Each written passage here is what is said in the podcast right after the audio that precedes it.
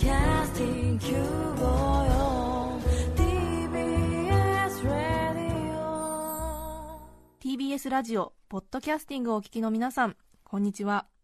安住紳一郎の日曜天国、アシスタントディレクターの刈谷陽子です。日天のポッドキャスティング、今日は422回目です。日曜朝10時からの本放送と合わせて、ぜひお楽しみください。さて、前回も磯田さんのお話を配信しましたが、お待たせしました。今年で9回目、今回はどのようなお話になるのでしょうか。11月8日放送分歴史学者磯田道文さんのゲストコーナーをお聞きくださいそれでは今日のゲストです。歴史学者磯田道文さんです。おはようございます。おはようございます。もうお久しぶりでございます。本当に9回も読んでいただいて、本当に。一年に一度この季節、はい。い、つもお話を聞いていますけど、はい。お待ちしておりました。年に一度の付き合いでもう9年目です。ねそうなんですよ。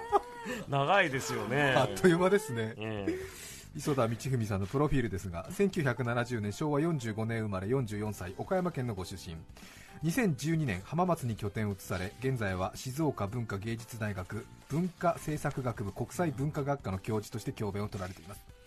ベストセラーとなった武士の家計簿は第2回新潮ドキュメント大賞を受賞。その後映画も大ヒット。そして殿様の通信簿江戸の美貌録龍馬史など歴史ものとしては破格のヒット作を連発。平成の司馬遼太郎との呼び声高い歴史学者磯田さんです。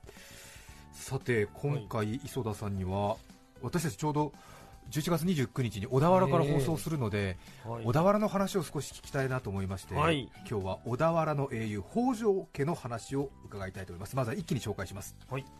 小田原の英雄北条家の話。その1北条家衰退のきっかけはみかんだった。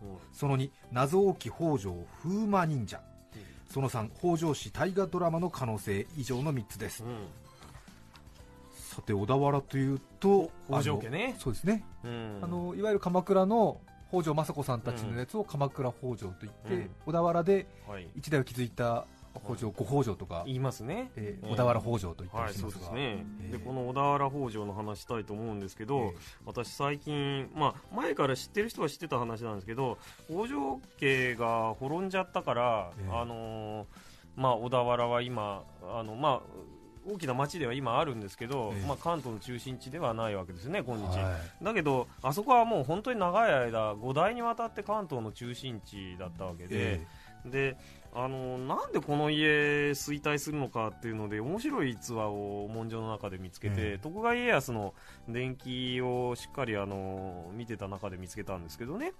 あのみかんってのはい戦国時代もやっぱり食べられてて、ええ。で発音は今のみかんじゃなくてみつかんと発音してたようであすね。じゃあ漢字通りの,、ええ。あの甘い蜜の蜜にそう。柑橘類蜜柑。はい、あはい。のヨーロッパ人宣教師が作った日報辞書には蜜柑とこう出てるんですよね。でただ蜜柑なんですけど今ほど甘くないんです。よ代々に近いようなもんで、しかしあのー家康が実はみかんより甘いまあ、柑橘類を持っていて、うん。でどうも北条氏が滅ぶきっかけになったのはですねこのみかんが関係しているということが面白かったんですよ。逸話ですけどね、ただの、はい。まず北条氏ってどういう一族かっていうと、まあ、初代宗雲ですよね。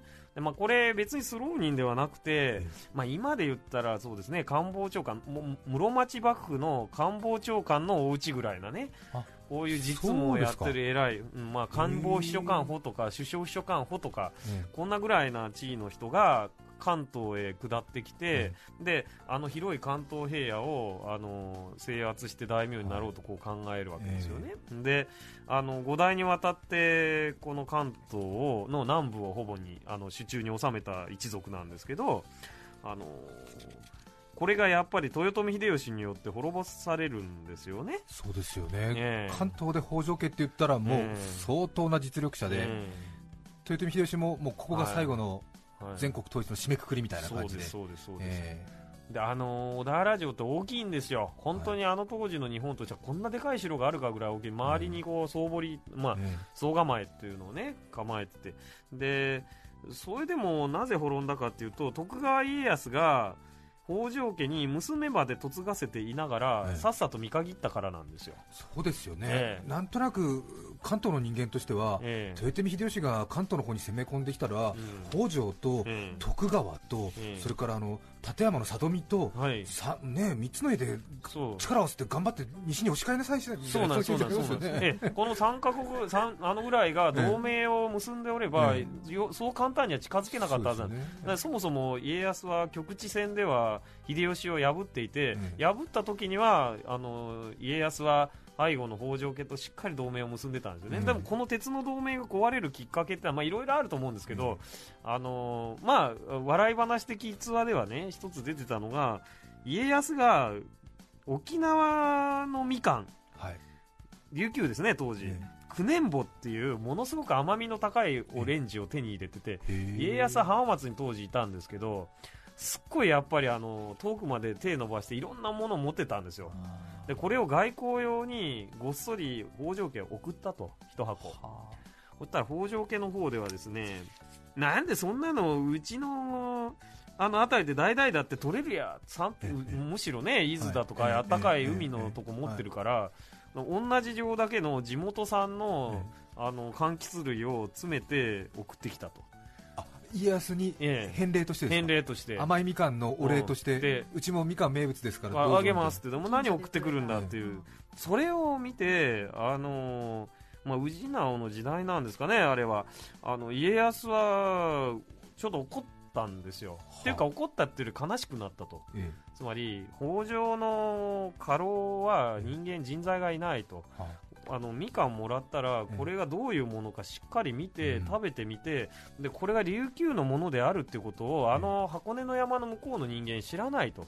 昔からの通りえでえ情報収集っていうものをきちっとしない家でこんだけ過労に人がいなかったらやっぱりこの人たちと一緒にやっていくっていうのも考えものだなってこうなったっていうんですよね。なるほど。ええ。家康はええ当時から全国からいろいろ美味しいものとかを手に入れて、ええまあ、今でも美味しい店知ってるサラリーマンが一番モテるってありますけど、ど、そうですそうですよね だから要するに沖縄の甘い琉球みかん、まあ、今宮崎のマンゴーみたいなもんですよね、きっとね、それで、まあ、みかん外交みたいなのやってこういう沖縄に甘いみかんがあります、うん。いやこれは珍しい。ありがとうございます。さすがっていう感じなんだけど北条のお坊ちゃんたちにそれを送ったら、へえみたいな、うんうちのがいいみたいなうちそののみかんもあるよみたいな、要するに地元主義とプライドの高さとはい。アンテナが低いと、えあの大丈夫かなと思い始めたっていうことが書かれてましたなるほど。でこれは北条のお坊ちゃんたちはちょっと世間知らずだから、うん。一緒に関東で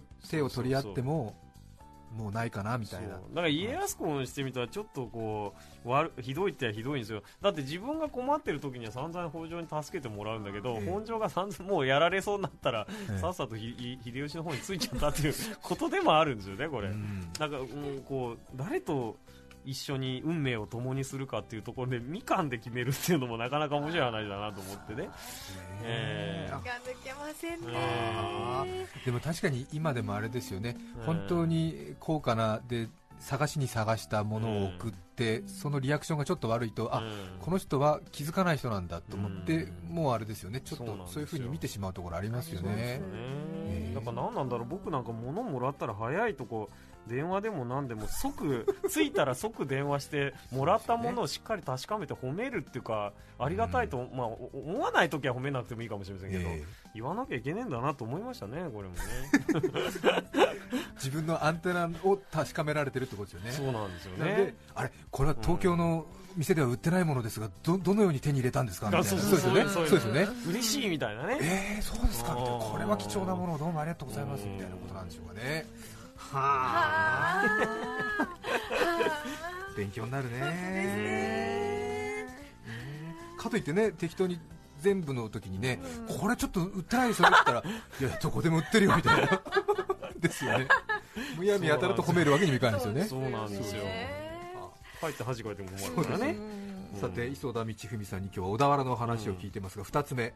小田原の英雄北条家の話2つ目は、うん。謎多き風魔忍者。はいこれね僕今忍者の研究やってるんですけど、まあ前からね伊賀とか甲賀の忍者の話をねしましたけど困るのがあの小田原城の北条氏の忍者っていうのは、まあ、有名な風魔というえ忍者がいるわけですよ。風箱根の山のね、ふふもとに風間と書いたあの谷に忍者の一族がいて、ええ。非常に強力な忍者集団だったという伝承はあって、えまあ、北条五代記だとかこういったねあの江戸時代に作られた書書類なにはあるんですけど古文書にはあるんだけど、はい。実態がね何せね分かんないんですよ。あそうですか。必ずなんかあれですよね、うん。ちょっと物語とかゲームとかやると、うん。あの辺の小田原から必ず風魔小太郎みたいなねそうそう忍者小太郎出てくるんですよ。服部半蔵みたいな感じで、ええ。お決まりでございますみたいなう感じで、ん、なんかものすごい体格のいい小太郎が出てきてねなんか巨大な白い頭巾みたいなのかぶってなんか、ええ。なんか困ってるんだったら助けましょうみたいな感じ。必ず出てきますよね、う んだけど何せ北条氏が滅んでるからえ滅んだ大名家の忍者を探せっていうのはもう無茶ぶりに近いんですよえね。そうですよね。でもう思い余って小田原城に行ってみたら、はいふあの忍者の里風魔祭りっていうのをやってるんですよ、ええでなんか手がかりがあるかなとうろうろするんですけど、まあ、もちろん本物の忍者はいるはずはなくて、えあの焼き鳥とかジュジュースが売られてて、え忍者コスプレの人がいるっていう ところでどうしようかなと思いながら腕組みながら、まあ、焼き鳥食べて帰ったりとかして。磯田先生はそのお祭りで風魔家の何か 手がかり手がかりないかと思って探したんですか？誰か知ってる人ぐらいいるんじゃないかと。あいや会えなかっただけかもしれないですけあど滅びた大名家のうん。忍者のうんそういう手がかりっていうのはやっぱりないんですね、ないんですよ。で前確か甲賀の忍者のことを、あの調べに行った時甲賀忍者から電話かかってきたことあるんですよ。うん「石田さん小田原へ来てください」って。何ですかって言ったら忍者サミットを小田原で今度やりますって多分3年前ぐらいでしたよ、はい。え忍者サミットを風魔忍者とやっていて、現代の伊賀甲賀の忍者から電話がかかってくるって何やろと思ったんですけど、でもちょっとその日は行けなかったんですけど、そんな忍者サミットをね仲良くえ伊賀と甲賀とええ風魔の忍者が今なんか忍者の子孫とかが集まってやってるから、かなとか思ったけど、はい私の家は風魔忍者の子孫の家で古文書もありますまでは僕は聞かされたことないんですよ。あそうですか、えじゃあやっぱ本当にもう、え当然やっぱりあれですよね。あの、え秘密第一でやってて、うん。工作員みたいなことですから当然滅んだところの工作員はもう本当に跡形ないみたいな、ない。ところが後方ちょっとあるかなと思ったのが、はいそれと関連するかどうか知らないですけど、え小田原の市立図書館にえあの実は藤田聖子文庫というえこれは珍しいですね。公立市の図書館が持ってる忍術文庫。で藤田聖子さんってのはこれ本当どこまで信じていいのか分かんないですけど、え。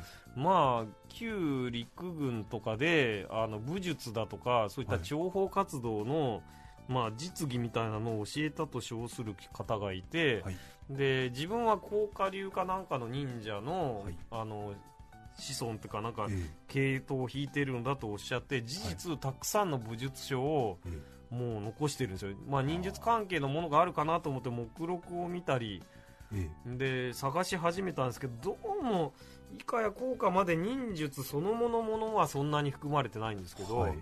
でもやっぱり今度小田原行ってもう一回この藤田聖子さんのえ戦前にあのーいろいろね、うん、り軍とか警察に対して忍術や武術のことを調べた人の手裏剣とかは結構な、えはい。あの権威らしいんですけど、えこの文書も文書っていうかまあ文庫ですけどね、ええ。じゃあ一応でも、その藤田さんが集めた、うん。そういう武術に関する本がたくさんあるんでんで今は小田原市の図書館があるんですよ。だから行けば誰でも見せてくれるはずなんです、え。えええじゃあ想像するにもしかすると、風魔のうん。流れを組んで、うん。その後その技術を買われ うん。陸軍などに壊れて教師として行った可能性が。本人は効果忍者系だって言ってたんだそうですけど。でも効果の方が小田原にはちょっとおかしいぞということはあるわけですね、普通はあんまり学者と称するようなこういう研究者が扱うような分野じゃないのかもしれないんですけど、ねもうそこまでして小田原で忍者のこと調べなきゃと思うんですけど、うん。でも比較的資料がある分野もあってえ。それはあの忍者と吉原や遊女の関係なんですよはなんかどうも江戸時代になって僕は静岡に赴任してから、まあ、吉原がまあ、静岡市から行ったかあの吉原という町が静岡市内にあるんですけどはい。そこから行ったかというような資料を見ているとどうも徳川家康が関東を与えられて、ええ。ー江戸へ入る途中で風魔忍者の残党がええ。あの江戸の入り口付近であの遊女をちゃんと揃えてお待ち申しておりましたって、まあ、大量の男性がえ入入ってきますんで,、でそれをやったのがどうもそのご北条のあの忍者関係の人だったんではないかという古文書や資料の記述は江戸時代になってのものですけどちらほら見えるんですよ。ね。ひょっとしてあの吉原のね今風俗歓楽街の元と風魔忍者が関連してたのかなとかいうような目でねやっぱり見ちゃいますよね、じゃあその説が本当だとするならば、うん。小田原でうん。名を轟かせた忍者うん。の名刀、風魔刀は、もしかするとじゃあ今後ちょっと商売が立ち行かないから、うん。私たちはそういう色町の管理をやることにしようねみたいな。だからねこんなん別に学問の話としてするわけじゃないけど、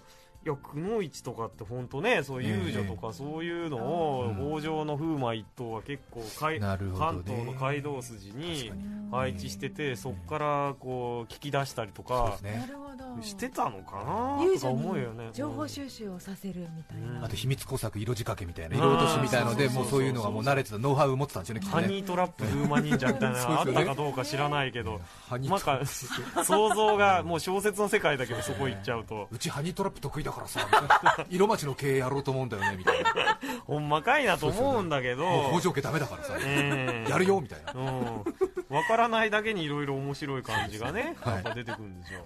歴史学者磯田道文さんに聞いています。最後は北条氏大河ドラマの可能性。うん、これ、小田原市さんもよく頑張って、ええ。なんかね、来ればいいだろうということでね、なさアピールなさってるみたいなんですけど、北条早雲でいけますよね大河ドラマ。うん、そう、面白いと思うけど、えあの僕は原案っていう人が面白いんじゃないかと思うんですよね、早雲の一番末っ子なんですけど、はい。この人ね、まあ、一説によると97まで生きたって言うんですよ。え？いや戦国時代に97生きるってす北条早雲の息子ですけどね、ええ。そのちょっと尋常じゃないですよね。そうですよね。最近の研究じゃもうちょっとあのこれは年齢を長めにサバを読んでいてまあ。うん、まあよく言っても80過ぎじゃないかという人もいるんですけどと言っても1600年そこそこで相当な、天海僧正とかぐらいじゃないとそんな長生きしませんよね、天海だって生まれたとこ誰も見てるわけじゃないからね、い。やそれでこのどうしようかなと。で最近本当関東であのなんか大河ドラマやったったら大昔の平将門についてのとか北条時宗とか、うん。まあ中世はやったんですけど武田信玄とかこう箱根の山より内側じゃなくて外側のものをやってるから関東やっぱり東京圏って結構大きな人口を抱えてるし本当に面白い北条ドラマってありじゃないかなと思うんですけどね。うん。でこの長く生きた北条玄安さんかなんかをえ化け物みたいに生きたそうですよ、ね、もう諸芸の達人だしえで昔あの直江兼次の大河ドラマやった保坂さんというね小説家さん最近亡くなられたんですけどと玄安は面白いよみたいな話をね僕もしたんですけどね。なかなかこう面白い原作がないからか。はあできないんですよね。うん。これは磯田さんが書くっていうのも、いやー僕はもう小説家ではないからね。でもなんかいい案したら北条面白いと思うんですけどね。そうですか。じゃあもしかすると、まあ、10年後くらいにうん、うん北条原案でね大河ドラマ、えいいかもしれないね。え。僕思うんですけどだけど北条氏って5代かかって関東統一できないですよね。やっぱ関東って広いんだろうね一方思うのは北条が 5, が5代かかって平定できなかった関東を俺は一瞬にして平定できるって自信過剰にやってくれる上杉謙信ってもう不思議な人だと思うんだよ。それで小田原城包囲したりして、ね交渉10万だとかいうような兵でね、あれを囲って、俺いくら考えても5代かかって無理なもん一瞬で自分できないと思うんですよいくら関東関連だとか言ってたってねえ。何してんのってういうーん大うん見てもあの上杉謙信さんって不思議な人だと思うんだよね。いや逆にだから人気があったのかもしれない。まあ、今も人気ありますけどね、ええそれでは一曲お聴きいただきましょう。板橋区のジャージおじさん52歳男性の方からいただきましたリクエストです。スローモーション中森明菜さんです。11月8日放送分安住紳一郎の日曜天国ゲストコーナーをお聞きいただいています。著作権使用許諾申請をしていないためリクエスト曲は配信できません。引き続きゲストコーナーをお楽しみください。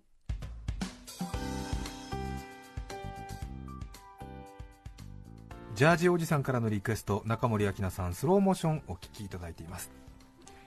今日お迎えしていますのは歴史学者の磯田道文さんです。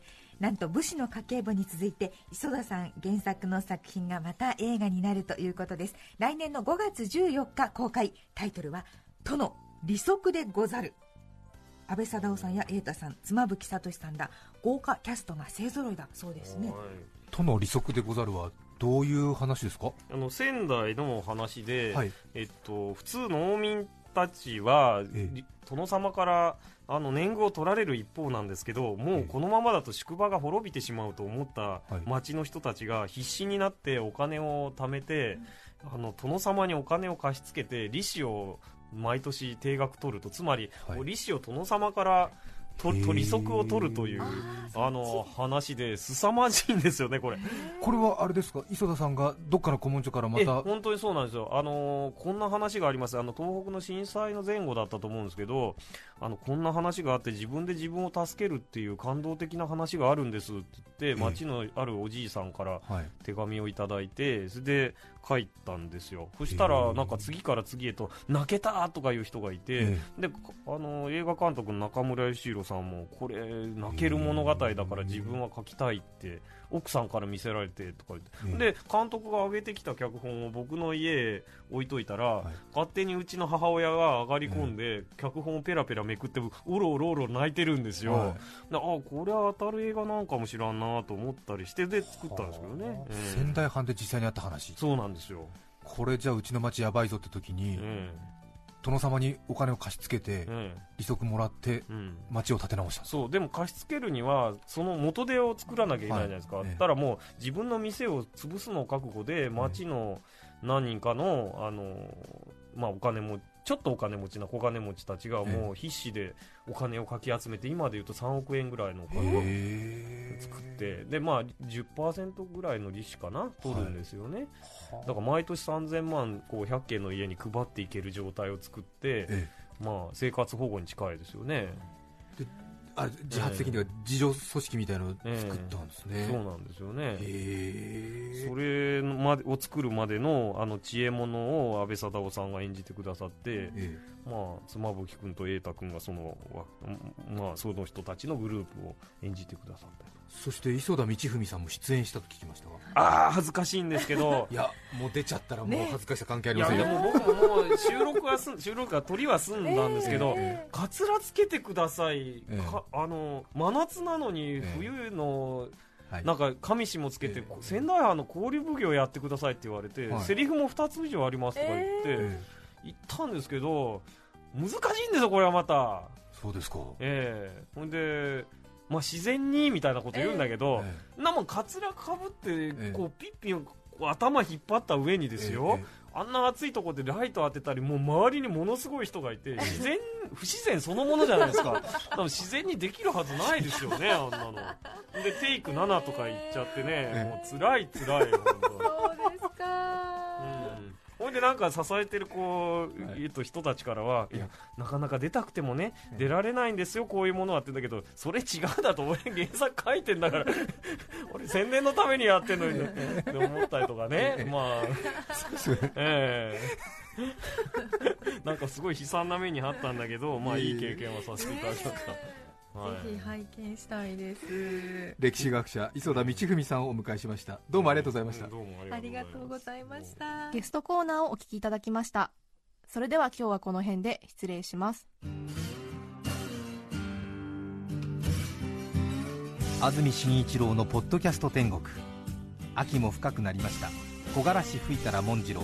天気聞くならそらジローお聞きの放送は TBS ラジオ954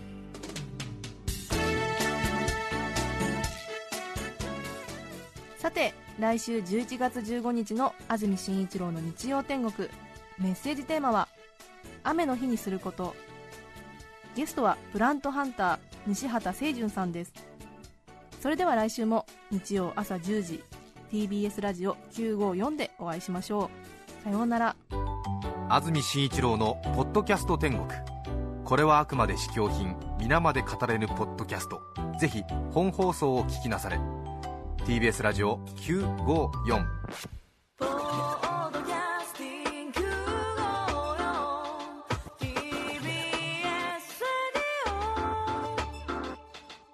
もっとプールのスポットライト。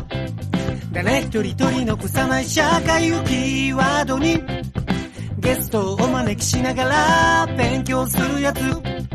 みんなで考えてゆこう。スポットライト。毎週日曜夜11時配信スタート。